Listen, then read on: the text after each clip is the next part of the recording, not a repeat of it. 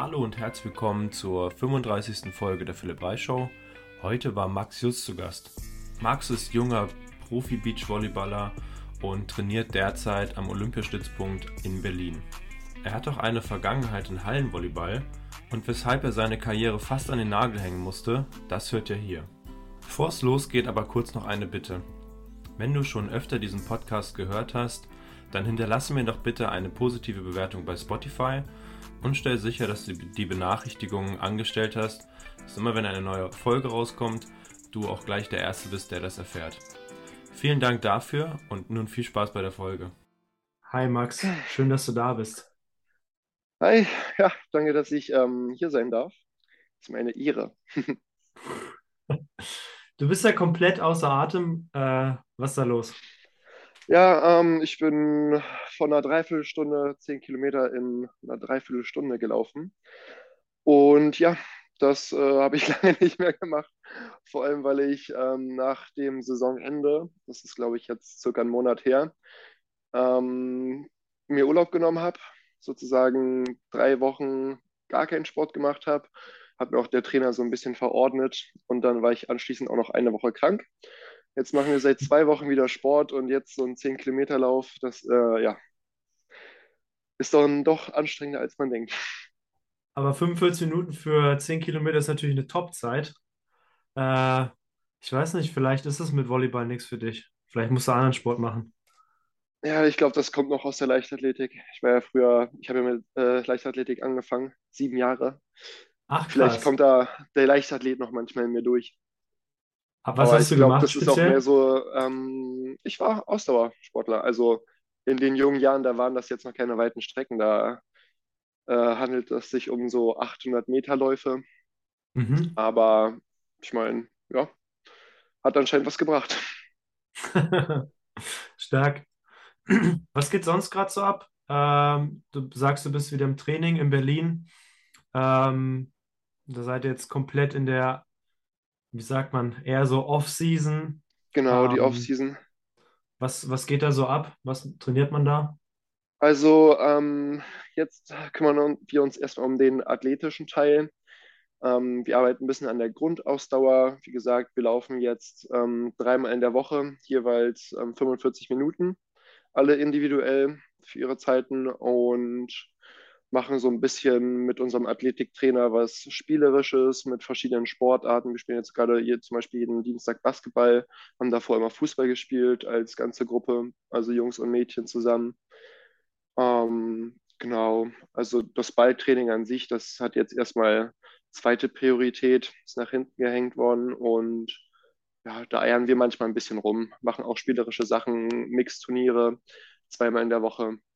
Und dann passt das erstmal. Also viele haben ja jetzt auch Urlaub gehabt und da muss man erstmal mit dem Fitnesslevel wieder an ein gewisses Grundniveau rankommen, bevor wir dann wieder okay. wirklich aktiv mit Technik anfangen und dem Volleyballtraining, wie es man kennt aus der Saison.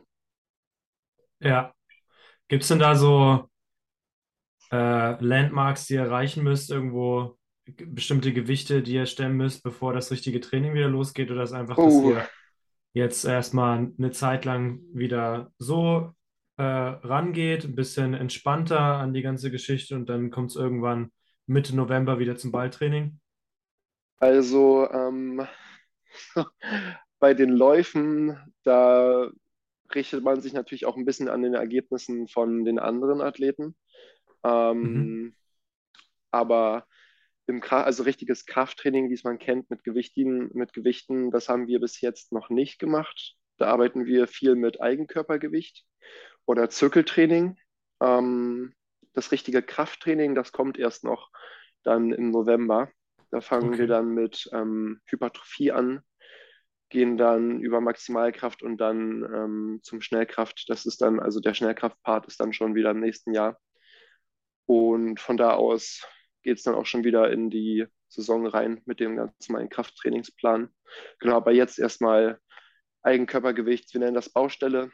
Ähm, das sind so diese ganzen äh, Sachen wie Hüfte, Hüftmobilität, Schultermobilität, äh, hintere Schulterkette, Ansteuerung, sowas alles. Ähm, genau. Also. Hört sich an, als würdest du überhaupt keinen Bock machen. Ja, da gehört schon äh, große Motivation zu, dass das noch Spaß macht und dass man da auch wirklich diszipliniert äh, dran arbeitet. Also solche Sachen sind zwar, also wenn man das vergleicht mit 120 Kilo Kniebeuge, denkt man ja, okay, das ist ja deutlich einfacher, aber Ansteuerung darf man nicht unterschätzen. Vor allem, wenn man, äh, so wie ich jetzt zum Beispiel nach drei Wochen Urlaub, wenn dann die Hüftmobilität nicht mehr ganz so geschmeidig ist, dann würde ich das jetzt gerade vom Anstrengungslevel über starke Kniebeuge stellen. Auch wenn es ein Okay, bisschen ja. lächerlich klingt, aber ja, ich bleib dabei. Nee, auf jeden Fall. Also ihr arbeitet ja dann, wie du es ja auch gesagt hast, fast ausschließlich an euren Schwachstellen. Und das ist natürlich das, was wirklich besonders schwer fällt, wo man auch viel Motivation braucht. Aber gut, dass ihr es macht. Mhm. Also ich Ja, glaube, das ist auch mit das Wichtigste von uns. Also ähm, ich habe es ja auch jetzt, jetzt selber gemerkt in der letzten Saison, wie wichtig es ist, wenn man oder dass man einfach täglich an seinen Stellen arbeitet, weil sonst ähm, kommt denn das in den nächsten Wochen, wenn nicht sogar innerhalb von einer Woche in einem intensiven Training mit einem abschließenden Turnier alles wieder zurück. Und dann bereut man es doch am Ende. ja, das glaube ich. Aber du bist ja jetzt noch gar nicht so lange in Berlin. Oder doch, bist du schon ein bisschen länger, Äh, in Berlin, äh, ja, nicht, noch nicht so lange im, im Beachtraining. Ähm, du, wenn ich das richtig gehört habe, kommst du ja vom VCO und hast da eigentlich Hallenausbildung gemacht. Äh, vielleicht kannst du da mal mitnehmen, so mit deinem sportlichen Werdegang, vielleicht angefangen nach der Zeit als, äh, als Leichtathlet und wie es dann so weiterging. okay. Ähm, also meine Zeit als Leichtathlet, die ist 2013, oder hat 2013 geändert, glaube ich. Ähm, dann bin ich auf die Sportschule gekommen ähm, in Hohenschönhausen und habe beim Berliner TSC gespielt. Das war in Berlin und deutschlandweit, äh, also in Berlin auf jeden Fall der beste Verein, was Volleyball angeht und deutschlandweit mit Dachau auf jeden Fall so die, die zwei Top-Teams, die zwei Top-Vereine im Jugendbereich. Ähm, hatte dann natürlich auch eine gute Ausbildung bei ähm, Gustav, das ist sein eigentlicher Spitzname, eigentlich heißt er Michael Lenk, ähm, kleine Trainerlegende im Jugendbereich auf jeden Fall. Hab dann ähm, mit Erik Röhrs, Moritz Eckhardt, Max Schulz, die waren auch alle auf der Sportschule und beim TSC, mit denen trainiert in der Halle. Ähm, bin sozusagen mit denen im Volleyball groß geworden. Und dann kam auch schon ab der neunten Klasse bei mir dann auf der Sportschule das äh, VCO-Projekt. Und da kam ich dann, wie gesagt, in die Mannschaft, wo heute, wie ich gerade eben schon aufgezählt habe, Kandidaten waren wie Philipp John, Erik Röhrs, Max Schulz. Wen kennt man noch? Ja, das sind so die bekanntesten. Jason Lieb, der hatte dann leider eine lange Knieverletzung, sonst wäre er bestimmt jetzt auch in der ersten Liga. Ähm, genau. Und dann hat sich das halt gezogen. Wir sind äh, aufgestiegen, ganz normal, wie das VCO-Projekt eben läuft, von der Regionalliga in die dritte, dann in die zweite und dann letztendlich die erste Bundesliga. Und bei mir hat sich schon relativ früh angedeutet, ähm, dass ich Patellaprobleme habe oder hatte. Und dann hatte ich immer Hochs und Tiefs. Also ich ähm, hatte zum, zum Beispiel eine Saison, ähm, da konnte ich, glaube ich, einen Monat spielen und den Rest war ich komplett verletzt. Und so ging es dann, ja, eigentlich die ganze Zeit beim VCO. Das Mhm. ging mir selber sehr auf die Nerven, meinem Trainer auch. Und so kann man halt auch sich konstant nicht verbessern, wenn man dann äh, einen Monat gut spielt, an, seinen, an sein Limit geht und dann ist man wieder einen Monat oder ein paar Wochen raus, Hast du Mitte gespielt nicht damals? ähm, außen, Außenangriff. Okay. Genau. Also jetzt nicht die allerhöchste Sprungbelastung, aber schon eine sehr hohe. Vor allem Mhm. ähm, beim VCO darf man halt auch nicht unterschätzen, die Trainingsbelastung war sehr hoch. Also vor allem auch die Sprungbelastung. Ähm, und ich glaube, da war mein Körper einfach noch nicht bereit genug dafür und Ja. hat, ja, ist ihm einfach nicht standgehalten. Und dann habe ich irgendwann gemerkt, ja, also Volleyball ist meine Leidenschaft und ich will das auch zum Beruf machen, aber so kann es halt nicht weitergehen. Wenn ich so weitermache, dann habe ich in zwei Jahren keinen Körper mehr, mit dem ich dann noch ähm, zehn Jahre lang spielen kann. Da ist dann schon Schluss. Und dann, ich habe ja schon seit 2017 mit Louis auch ähm, nebenbei immer ähm, im Sommer Beach gespielt. Also im Winter immer Halle und im Sommer Beach. Und das hat mir auch sehr Spaß gemacht. Bin dann aber natürlich nach jedem Sommer wieder zurück in die Halle zum VCO und habe dann da die Saison so gut wie es ging gespielt. Aber dann habe ich den Entschluss gemacht, okay, ich probiere jetzt einmal den Sommer komplett auf Beach zu gehen. Habe meinen Trainer gefragt, den Eilot, der ist jetzt immer noch Trainer beim VCO. Der hat mir das Go gegeben, dass ich auch deutsche Meisterschaften spielen durfte im Jugendbereich.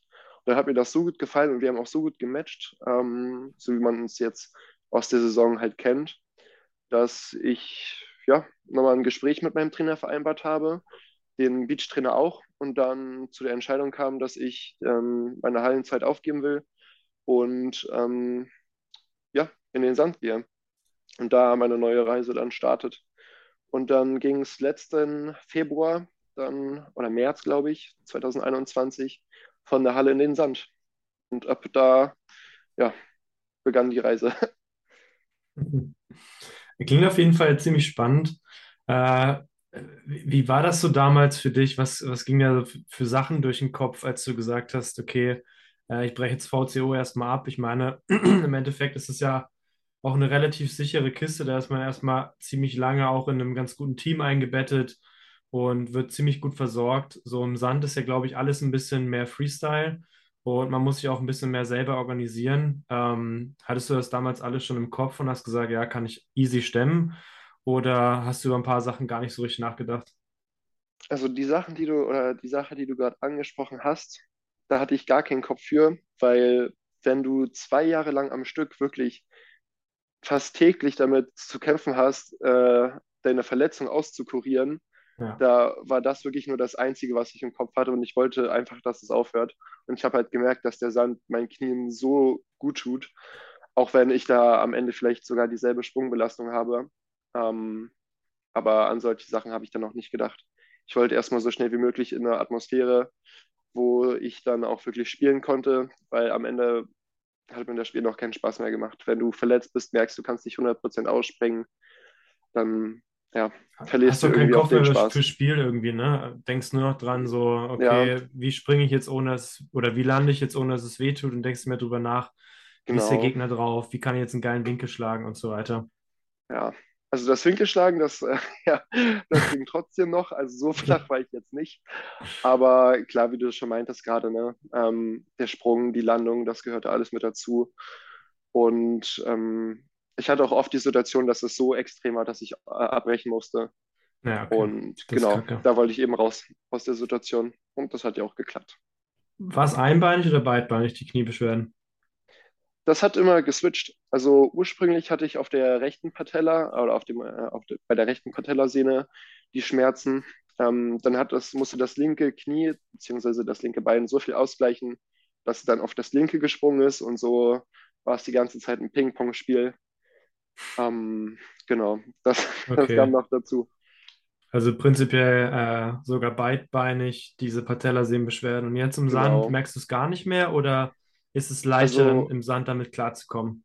Ab und zu, wenn die Belastung wirklich sehr hoch ist und dann auch noch ähm, Krafttraining dazu kommt mit äh, einer hohen Kniebeugenbelastung, dann spüre ich sie manchmal.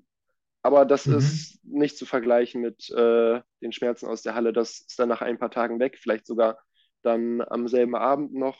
Und mehr ist das dann auch nicht. In der Saison jetzt hatte ich vielleicht zweimal Patella-Problemchen, wo ich dann nur ein, zwei Tage lang vielleicht Ibuprofen nehmen musste, dann immer vorm Spiel. Aber das war die absolute Ausnahme und das gab es also maximal zweimal. Und dann war das auch vielleicht nur eine 400er Ibuprofen. Sonst hatte okay. ich diese Saison, diese Saison eher Schulterprobleme.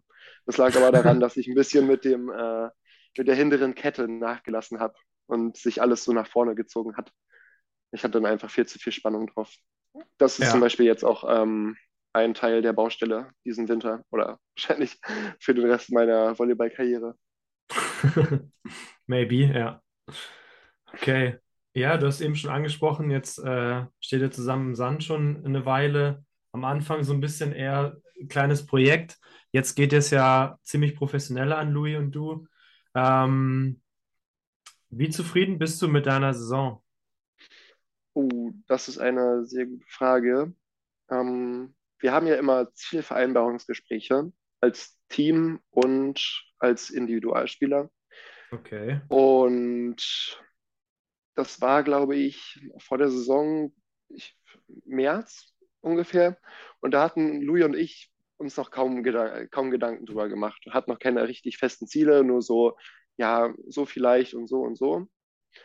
Und ähm, dann hat sich das mit der Zeit gefestigt und wir meinten, wir wollen eine gute deutsche Tour spielen mit guten Platzierungen, also für uns gute Platzierungen. Das ist jetzt unsere zweite deutsche Tour gewesen. Die erste war aber auch mehr so halb, weil ich ja eigentlich so in, in der letzten Saison 2021 in den Sand mehr oder weniger reingestolpert bin. Also mhm. als richtiges festgewachsenes Team war das jetzt unsere erste ähm, Saison auf der deutschen Tour. Und da meinten wir, wie gesagt, gute Ergebnisse auf der deutschen Tour. Dann ähm, international reinstarten bei den Future-Turnieren. Das ist ja die niedrigste Kategorie. Jetzt international ähm, Teilnahme an der Europameisterschaft U22. Das hat dann am Ende leider nicht geklappt. Und als sich dann rausstellte, dass wir die Studentenweltmeisterschaft spielen, eine Medaille. Und am Ende hat sich wirklich, und äh, klar, Timmendorf, besser abschneiden als letztes Jahr, wo wir 13. wurden. Ähm, und am Ende hat sich alles bewahrheitet und alle unsere Ziele sind in Erfüllung gegangen. Wir haben drei fünfte Plätze auf der deutschen Tour gemacht, ähm, zwei siebte Plätze, haben in Timmendorf, also das war so krass. Ich bin teilweise immer noch am Verarbeiten. Ähm, Dreisatzspiel im Halbfinale gegen Elas Wickler vor 6000 Zuschauern und dann Spiel um Platz 3 vor 8000 Zuschauern. Beide Sätze im dritten Satz, äh, beide Spiele im dritten Satz verloren. Das zweite sogar sehr knapp, dann am Ende 15, 13. Ja. Ähm, und bei der Studentenweltmeisterschaft wurden wir Dritter. International ja, haben wir es nicht ja. ganz geschafft. Da haben wir mehrmals die Qualifikation gespielt, sind leider immer im zweiten Spiel, auch im dritten Satz ganz knapp, ähm, haben, haben wir, sind wir gescheitert. Und ja, sonst alle unsere Ziele haben wir erreicht und sind deswegen sehr zufrieden mit dieser Saison.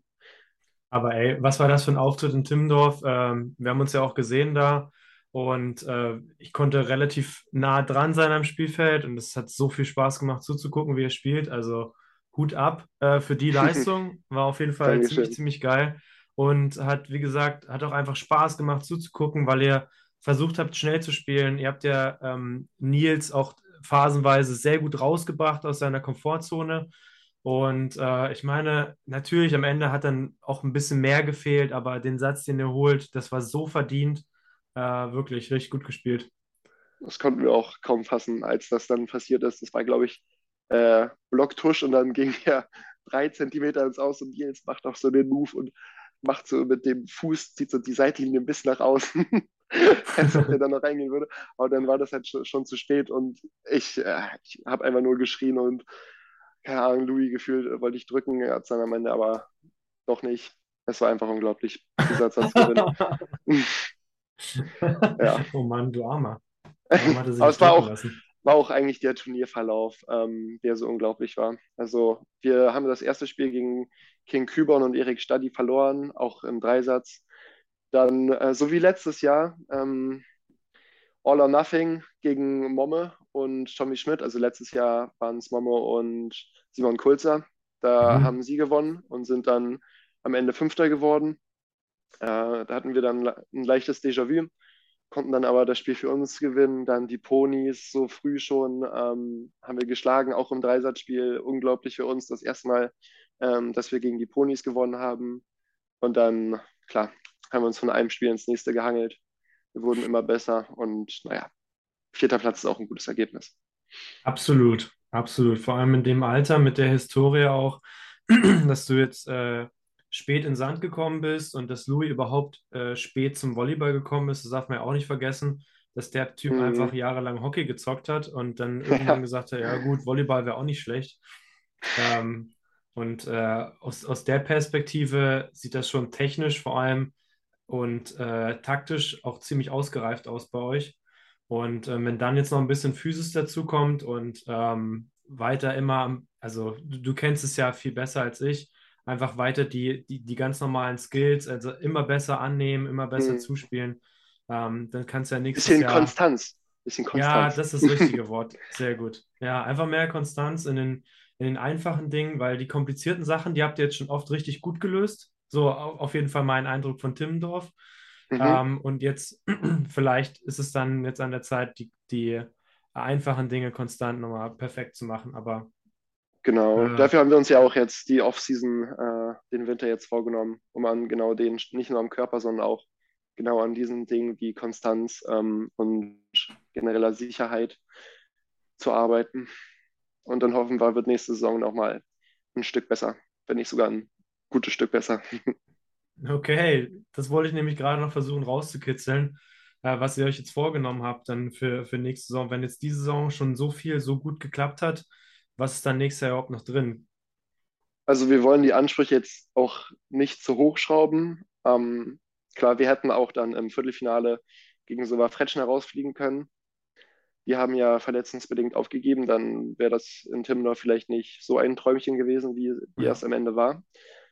Ähm, aber ich denke mal, dass wir, wenn wir uns weiter so entwickeln, genau dasselbe drin ist wie dieses Jahr.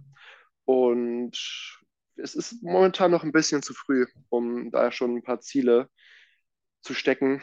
Ich glaube, wir sollten erstmal jetzt weiter daran arbeiten und dann ähm, zum richtigen Zeitpunkt uns Gedanken machen.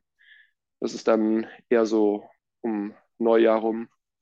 Jetzt erstmal auf die Dinge fokussieren, die jetzt wichtig sind. Und die Ziele, die kann man ja, wir haben ja immer noch Zeit, die kann man ja dann stecken. Alles klar. Zu abgezockt. Äh, ich werde dich aber um Neujahr erinnern, dass du mir auf jeden Fall noch sagst, was dir vornimmst für die nächste Saison. Da gibt es dann das Update. Okay, ich bin gespannt. Ja, lass uns mal wieder zurückkommen äh, zu, zum Sport und alles, äh, was so dazugehört. Ähm, gibt es denn so irgendwie eine bestimmte Ernährungsphilosophie, die du verfolgst? Puh, ähm, also ich versuche, also weniger Fleisch zu essen. Möglichst wenig Fleisch wäre jetzt übertrieben. Ähm, wir hatten auch schon sehr viele Seminare über VCO oder dann auch ein paar privat ähm, über vegane und vegetarische Ernährung und was so die Vorteile davon sind. Und klar, ein Punkt, der dann noch mit reinspielt, ist natürlich auch das Tierwohl und diese ganze Story und dass eigentlich jeder Mensch weniger Fleisch essen sollte. Mhm. Ähm, aber das ist es gar nicht. Das, worauf ich eigentlich am meisten achte, ist wirklich, dass ähm, mein Proteinbedarf gedeckt ist und diese ganzen Zusammensetzungen zwischen Kohlenhydraten, Fett, ähm, dass das alles stimmt. Ich arbeite zum Beispiel auch viel ähm, mit Fetten, mit äh, Leinöl. Das kriegen wir zum Beispiel auch kostenlos vom USP über Zellagon. Da haben wir einen Vertrag. Ähm, also den Fettbedarf, den immer gut decken mit den guten Ölen, Omega-3-Öle, ähm, mit, mit, Leinöl und sowas, allem Nüsse. Ja. Ähm, also ich habe, ich bin noch längst nicht da, wo ich sein will, gebe ich offen und ehrlich zu. Aber ich glaube auch nicht, dass man mit 19 schon ernährungstechnisch äh, auf der, auf der Prime ist, die man dann irgendwann hat. Also ich muss noch ein bisschen was lernen und dann denke ich mal, in ein paar Jahren, wenn ich dann wirklich richtig deep im Spitzensport drin bin, dann werde ich auch meine Ernährungsweise so komplett und ich sage jetzt mal perfekt äh, gemacht haben, dass ich daran jetzt auch so schnell nichts ändern werde. Und ich habe gedacht, äh, Döner gemixt sei irgendwie das Go-To-Ding. Ach Gott, ach Gott, oh Gott. Ja, das, ja, ähm, da haben wir schon überlegt, äh, an Y-Food mal was zu schicken. Äh, Y-Food Berlin-Style, gemixter Döner. Aber ja, Gott, oh Gott, ich krieg Gänsehaut, wenn du das wieder ansprichst. Das war wirklich die schlimmste Wette, äh, beziehungsweise der schlimmste Wetteinsatz, den ich jemals gemacht habe. Das bereue ich bis heute noch. Ich kann mir gar nicht vorstellen, dass es so kacke geschmeckt hat. Ganz ehrlich. Es hat sehr gut gerochen. Also als ich den Mixer, wir können ja noch, äh, ich weiß gar nicht mehr, worum es ging. Doch, wir können es ja jetzt mal kurz nochmal ansprechen. Ähm, ich hatte eine Wette mit Tammo Wüst. Das ist der, äh, einer der, der Wüst-Brüder. Und es ging darum, die Wette haben wir im April abgeschlossen oder vielleicht sogar im März, ähm, dass wenn ich ein ausgeprägtes Sixpack mit Ansatz zum Eightpack am 1. Juni habe, dass er dann einen flüssigen Döner trinken muss. wenn ich das nicht schaffe, dann muss ich den trinken. Und ich war so von mir überzeugt, dass ich das schaffe, dass ich überhaupt nicht darüber nachgedacht habe, dass es am Ende mich trifft. Dann habe ich das aber so lange hinausgezogen, habe dann den April vergehen lassen, die, die Hälfte des Mai und dann ganz spät habe ich gemerkt, oh, ich muss jetzt auch mal echt aktiv was machen. Und dann war es halt zu spät, dann habe ich die Wette verloren. Das ist die Geschichte, ja. Okay, perfekt. Also es hatte, hat keinen leistungssteigernden Effekt gehabt, hat einfach nur Leider geil gerochen, eklig geschmeckt und du Ja, wirst nie wieder so eine Wette abschließen. nie wieder. Okay. Themawechsel, ganz schnell. Okay, ja. Ähm, Thema Nahrungsergänzung, da seid ihr wahrscheinlich auch ganz gut eingestellt, ne? Mhm. Ähm, kriegt ihr alles auch gesponsert, hingestellt oder also gesponsert kriegen Louis und ich zum Beispiel noch nichts. Ähm, wir wollten das mit dem Sponsoring eigentlich schon in der Saison machen. Das hat sich dann aber erledigt, weil wir am Ende wirklich sehr viel herumgereist sind und keine Zeit dafür gefunden haben. Das müssen wir jetzt ähm, die nächsten Monate in Angriff nehmen. Ähm, Nahrungsergänzungen, das kaufen wir uns alle individuell privat. Und ich mache so, dass ich jetzt über den Winter Vitamin D-Tropfen, in, also Vitamin D in Öl gelöst, ähm, zu mir nehme. Das sind dann so 3000 Einheiten pro Tag, oder 3000 Mikrogramm eher. ja, man sagt Und, internationale Einheiten. Also oder genau, internation, ja, genau, internationale, internationale Einheiten. Dann ähm, ähm, ein Magnesium-Vitamin C-Komplex, äh, Vitamin ähm, Magnesium-Calcium-Komplex. Da nehme ich zwei Kapseln pro Tag und dann nochmal Vitamin C. Und da bin ich da erstmal gut versorgt. Klar, man könnte noch weiter ausholen, aber das ist natürlich auch alles kostspielig. Ja, auf jeden Fall. Man muss auch mal gucken, Und so, was, was braucht man eigentlich wirklich genau? Hm. genau, wir haben, wie gesagt, äh, oder der OSP hat mit Cellagon ähm, einen Vertrag und da kann man sich auch immer ein paar ähm, Nährstoffkonzentrate holen, die natürlich kostenlos für uns Sportler sind. Und da sind auch die ganzen Mikro- oder Makronährstoffe enthalten, sodass man da auch ein bisschen Geld spart. Oder Okay, Prote perfekt. Proteinpulver kriegen wir da beispielsweise auch umsonst. Oder Fruchtriegel, sowas alles. Das ist echt praktisch und Okay. hilft. Ja, Genau. stark. Ähm, machen wir nochmal einen kleinen Switch äh, zum Thema Leistungssport. Du hast ja schon erzählt, du hast dich äh, dann nach deiner Karriere als Jugend-Leichtathlet dich dazu entschieden, Hm. dann direkt das nächste Ding anzufangen und äh, da auch ziemlich dahinter zu bleiben. Wie trifft man so eine Entscheidung, äh, Profiathlet zu werden und eben dann auch all die negativen Aspekte, die da mit reinspielen, äh, alle in Kauf zu nehmen?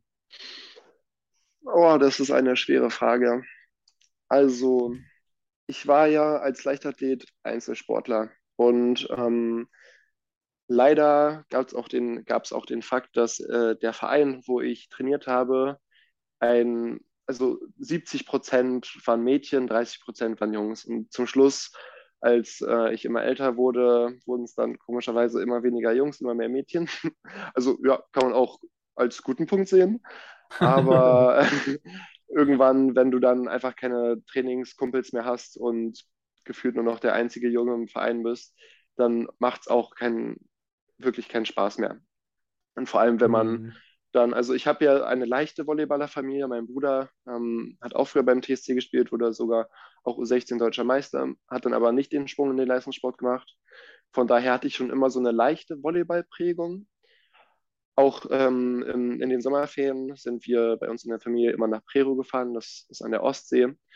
Und Prero ist dafür bekannt, ähm, dass dort 24-7 Beachvolleyball gespielt wird. Und so habe ich auch relativ früh dann auch, ähm, ja, bin ich dem nahe gekommen und habe dann auch immer im Sommer ein bisschen gedaddelt. Also Beachvolleyball spielen kann man das noch nicht sein, das war eher gedaddelt.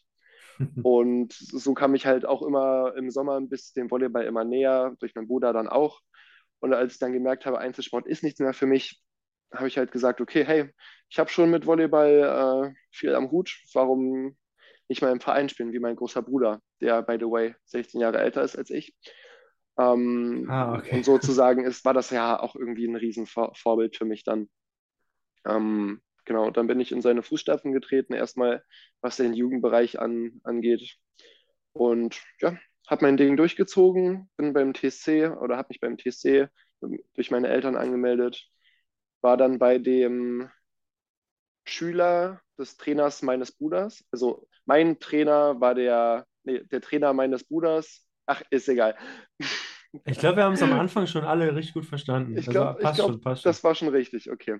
Ich mache es nur noch komplizierter. Genau. Und das hat mir super gefallen, der Teamsport, war auch gut aufgehoben mit den Jungs, mit denen ich zusammengesteckt wurde. Ähm, und dann hat sich das alles ergeben. Dann kam ich in die Landesauswahl, war gut genug für die Landesauswahl, bin auf die Sportschule gekommen und dann, genau, kam auch schon sehr bald der VCO. Und der Teamsport hat mir halt so, so gefallen. Es ist halt ein kompletter Kontrast zum, zum Einzelsport. Und da habe ich dann halt gemerkt, was ich, was ich brauche. Also, oder beziehungsweise was ich so vermisst habe in den Jahren als Leichtathlet. Einfach den ständigen Kontakt und das, das Miteinander und nicht das immer nur für sich selbst zu spielen und den Erfolg immer nur für sich alleine zu haben. War es dann immer für dich klar, okay, wenn ich das Angebot bekomme, ziehe ich VCO auf jeden Fall komplett durch? Oder hast du irgendwann mal drüber nachgedacht, das dann eben so zu machen wie dein Bruder, dass du sagst, äh, okay, hat jetzt Spaß gemacht, aber ich würde gerne ähm, meinen, meinen Lebensweg so in Anführungsstrichen normal angehen, äh, studieren, nebenbei ein bisschen Sport machen, vielleicht auch ein bisschen mehr. Ähm, aber ja, wo war der Punkt, wo du gesagt hast, nee, auf jeden Fall Profisport und der Sport steht immer an erster Stelle? Ähm, den Zeitpunkt, den könnte ich gar nicht genau bestimmen. Es war auf jeden Fall so, dass ich ähm, dann auch sehr früh gemerkt habe, dass ich auf jeden Fall gut bin in dem, was ich mache ähm, im Volleyball. Und das hat mein Bruder, meine Eltern und der Trainer eben auch gesehen. Und spätestens, glaube ich, als ich dann beim VCO aufgenommen wurde, habe ich dann auch mir oder habe ich mich damit beschäftigt, wirklich Erwachsenenvolleyball, davor habe ich da, das noch gar nicht wahrgenommen, Erwachsenenvolleyball zu gucken. Und da hat man natürlich zu den Legenden aufgesehen. Also ähm, mein größtes Vorbild zu der Zeit war, glaube ich, Ivan Zaitsev. Und den zu sehen auf YouTube, dann noch gefühlt in einer Qualität von 1020 äh, oder 360 Pixeln auf einem Ja, alten Mann. Huawei-Handy. Ähm, das war schon beeindruckend und dann auch motivierend. Und da hat es, glaube ich, irgendwann einen Klick gemacht. Und dann wollte ich einfach dahin, wo, wo diese großen Legenden alle gespielt haben. Also klar, jetzt, ich werde nicht äh, in der italienischen Superliga spielen, aber ich wollte einfach dann ab dem Zeitpunkt, glaube ich, Profi werden und hatte dann auch den Reiz und die Motivation, einfach äh, besser sein zu wollen als die anderen. Und es hat dann auch im, am Ende geklappt. Sonst wäre ich nicht da, wo ich jetzt bin. Ja, das ist so eine solide Aussage. Also es gab gar nicht so den Scheideweg, so entweder mache ich jetzt dies oder ich mache jetzt das, sondern eigentlich war es indirekt schon immer klar, so wenn es klappt, wenn ich aufgenommen oder angefragt werde, ziehe ich es auf jeden Fall direkt durch. Genau. Ja, okay, sehr gut. Ja, und Okay, genau. Also ich glaube, ich könnte gar nicht noch mehr dazu sagen. wie sehen denn die nächsten Wochen so aus? Weiter joggen ähm, und ein bisschen Baustelle und nebenbei wieder ins Teamgefüge reinkommen, wie du es eben so schön gesagt hast. Naja, also nächste Woche ähm, fängt für mich erstmal ein neuer Teil des Lebens an, das Studium ähm, in Berlin an der Humboldt-Universität. Hm, Ich hatte jetzt die letzten Wochen wirklich absolut nada zu tun. Ähm, es fühlt sich echt schön an, dass man dann mal wieder ein bisschen was zu tun hat und eine Aufgabe, außer jetzt Sport, ähm, hat und eine Beschäftigung. Genau, also für mich startet am 18.10., das ist nächste Woche Dienstag, meine erste Vorlesung und dann auch die ersten Kurse ein paar Tage später. Was studierst du? Ähm, ich studiere Lehramt, Kernfach Geografie, Zweitfach Sport, der klassische Sport-Erdkundelehrer. Da habe ich Okay. auch echt lange Zeit gebraucht, um mich zu entscheiden, ähm, für welchen Studiengang es am oder welcher Studiengang es am Ende wird. Am Anfang wollte ich äh, auch Physiotherapie studieren, ähm, weil ich das natürlich auch sehr interessant fand und das ist ja natürlich auch naheliegend als Sportler, wenn man dann auch äh, viel mit Verletzungen auseinandergesetzt äh, ist, dann sich natürlich auch damit zu beschäftigen, wie man das dann am Ende selber ähm, noch aktiver behandeln kann, wenn natürlich nicht immer ein Physio zur Stelle ist hm. und man sich generell mit der Thematik noch besser auskennt. Ähm, dann gab es natürlich, äh, ich habe das natürlich gefühlt bei jedem Physiotherapeuten, bei dem ich war, angesprochen. Manche haben mir davon abgeraten, manche haben gesagt, hey, das ist super, mach das. Und am Ende, ja, über viele Umwege, ich hatte dann auch andere Vorstellungen von Innenarchitektur, ähm, ich glaube Landschaftsarchitektur äh, oder sowas in der Art. Aber am Ende hat sich doch das, das Lehramt durch, durchgesetzt. Mhm. Genau. Und das kommt, glaube ich, äh, am meisten daher, dass ich äh, auch selber in der Schule gemerkt habe, wie wichtig das ist, dass Lehrer, Schüler sozusagen auch in die richtige Bahn lenken und dann natürlich auch beeinflussen können, ich, total im negativen, äh, im positiven Sinne. und ja, das will ich später, später auch machen. Hm, die Kinder prägen und einfach mein, mein Wissen äh, weitervermitteln. Auch vor allem jetzt in, in so schwierigen Zeiten, wo man jetzt nicht vielleicht jeder Medienquelle absolute 100% Vertrauen schenken sollte und man dann als Lehrer, der natürlich dann auch hoffentlich die richtige Meinung vertritt, einfach den Kindern, also was haben wir über den Ukraine-Krieg so viel gesprochen am Ende ähm, oder über generell wichtigere Themen. Also mir gefällt es einfach dann auch, die Kinder menschlich prägen zu können in die richtige Richtung und nicht nur stupide den Lernstoff dann weiterzugeben. Okay, verstehe. Also äh, die ganzen Soft Skills sozusagen, die unabhängig von, von der Wissensbasis sind, sind dir also besonders wichtig. Genau. Und ich glaube auch, dass es ja darum geht jetzt mittlerweile äh, im Dasein als Lehrer, weil ja am Ende, momentan ist es so leicht an Wissen zu kommen, das wird in Zukunft äh, gegebenenfalls sogar noch leichter sein. Ähm, mhm. Wir müssen nicht mehr einfach die Bücher auswendig lernen, sondern es kommt darauf an, dass wir eben denken lernen und äh, lernen, mit Quellen gut umzugehen. Und ich glaube, das wird äh, die Zukunft des Lehrerberufes ausmachen, eben diese Soft Skills zu vermitteln, so wie macht man das und nicht mehr einfach pur das Wissen weitergeben, weil ja. das Wissen ist ja, ist ja leicht verfügbar. Genau, das meine ich.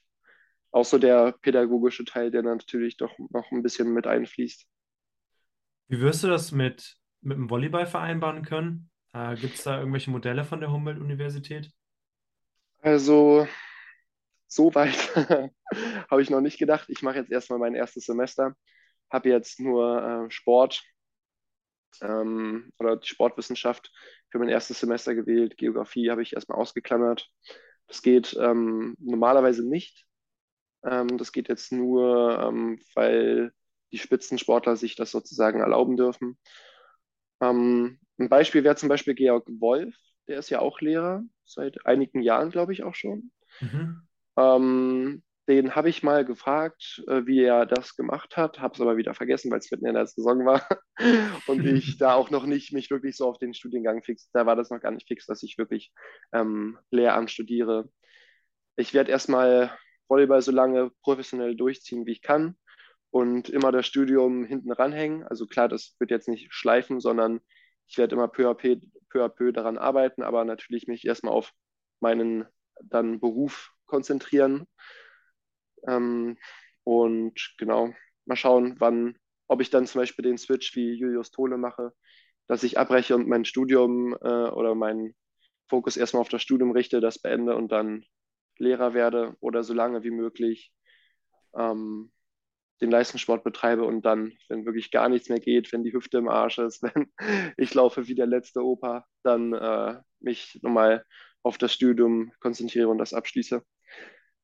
Das weiß ich noch nicht, das ist noch so weit hin. Ja, okay, ist klar. Also man muss ja mal gucken, wie es läuft und erstmal anfangen, erstmal ein paar Semester in der Tasche haben äh, und dann wird das schon alles werden. Genau. Okay, äh, ich habe alles gefragt, was ich fragen wollte. Wir haben soweit einen ganz coolen Abriss gehabt, so von deinem Lebensweg. Das hat mich auf jeden Fall ziemlich interessiert. Und äh, was jetzt so gerade abgeht, äh, fand ich auch ganz interessant. Wenn du aber noch sagst, ey Philipp, du hast irgendwas, du hast was vergessen, worüber ich unbedingt noch reden wollte, dann hau gerne raus. Hm, Mensch, du, ah, jetzt bin ich am Fragen stellen. Also, was natürlich auch immer ein Thema ist für Volleyballer, die mit Verletzungen äh, zu tun haben, was so das perfekte Programm ist für Verletzungsprävention, Knie, Schulter, ähm, Hüfte. Aber an sich haben wir da ja auch unsere Athletiktrainer, die, die dafür da sind. Ähm, aber da können wir gerne mal im Privaten mal nochmal schnacken, dass du mir ein paar Geheimtipps gibst. Okay, ja, das sollst du, sollst du auf jeden Fall bekommen. Die Geheimtipps, die Secrets kriegst du. Und ähm, ja, dann würde ich sagen, machen wir an der Stelle erstmal einen Cut. Und äh, ich würde mich bei allen bedanken, die zugehört haben. Mega von dir, dass du da warst. Hat mich auf jeden Fall riesig gefreut. Und äh, vielleicht gibt es ja dann um, Neujahr, um Neujahr herum ein Update, wo wir kurz über eure Ziele sprechen. Ja, ähm, danke schön auch. Hat mir sehr viel Spaß gemacht und die Zeit, die Zeit, die ist ja bloß so dahin geronnen. Ich habe gar nicht gemerkt, dass. Wie lange haben wir jetzt schon gesprochen? Fast eine Stunde? Dreiviertelstunde sind wir auf jeden Dreiviertelstunde. Fall. Dreiviertelstunde. Ja. Hat sich angefühlt wie ein paar Minütchen. Ah. Aber ja, okay. zu schön. Es war zu schön. Ähm, Ja, dann genau. äh, stoppe ich erstmal die Aufnahme und mich bis später an alle. Genau. Haut rein. Tschüss. Das war's schon wieder mit der Folge. Ich hoffe, für dich war ein kleiner Mehrwert dabei. Wenn dir die Folge gefallen hat, dann abonniere doch gerne den YouTube-Kanal oder folge rein bei Spotify bzw. bei Instagram. Teile auch gerne den Podcast mit deinen Freunden. Das würde mich auf jeden Fall mega, mega weiterbringen. Vielen Dank dafür und bis bald.